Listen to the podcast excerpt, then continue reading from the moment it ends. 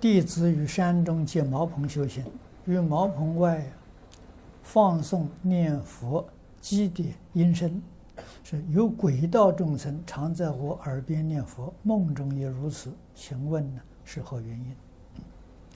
这是感应啊，放念佛机确实有好处啊，不但提醒自己，也帮助这个附近一些鬼神啊，这是有好处。那么有这些事情呢，在耳边或者梦中说，你都不要去理它，就没事。啊，时间久了，这个现象就没有了。啊，那么有这种情形，也是告诉你。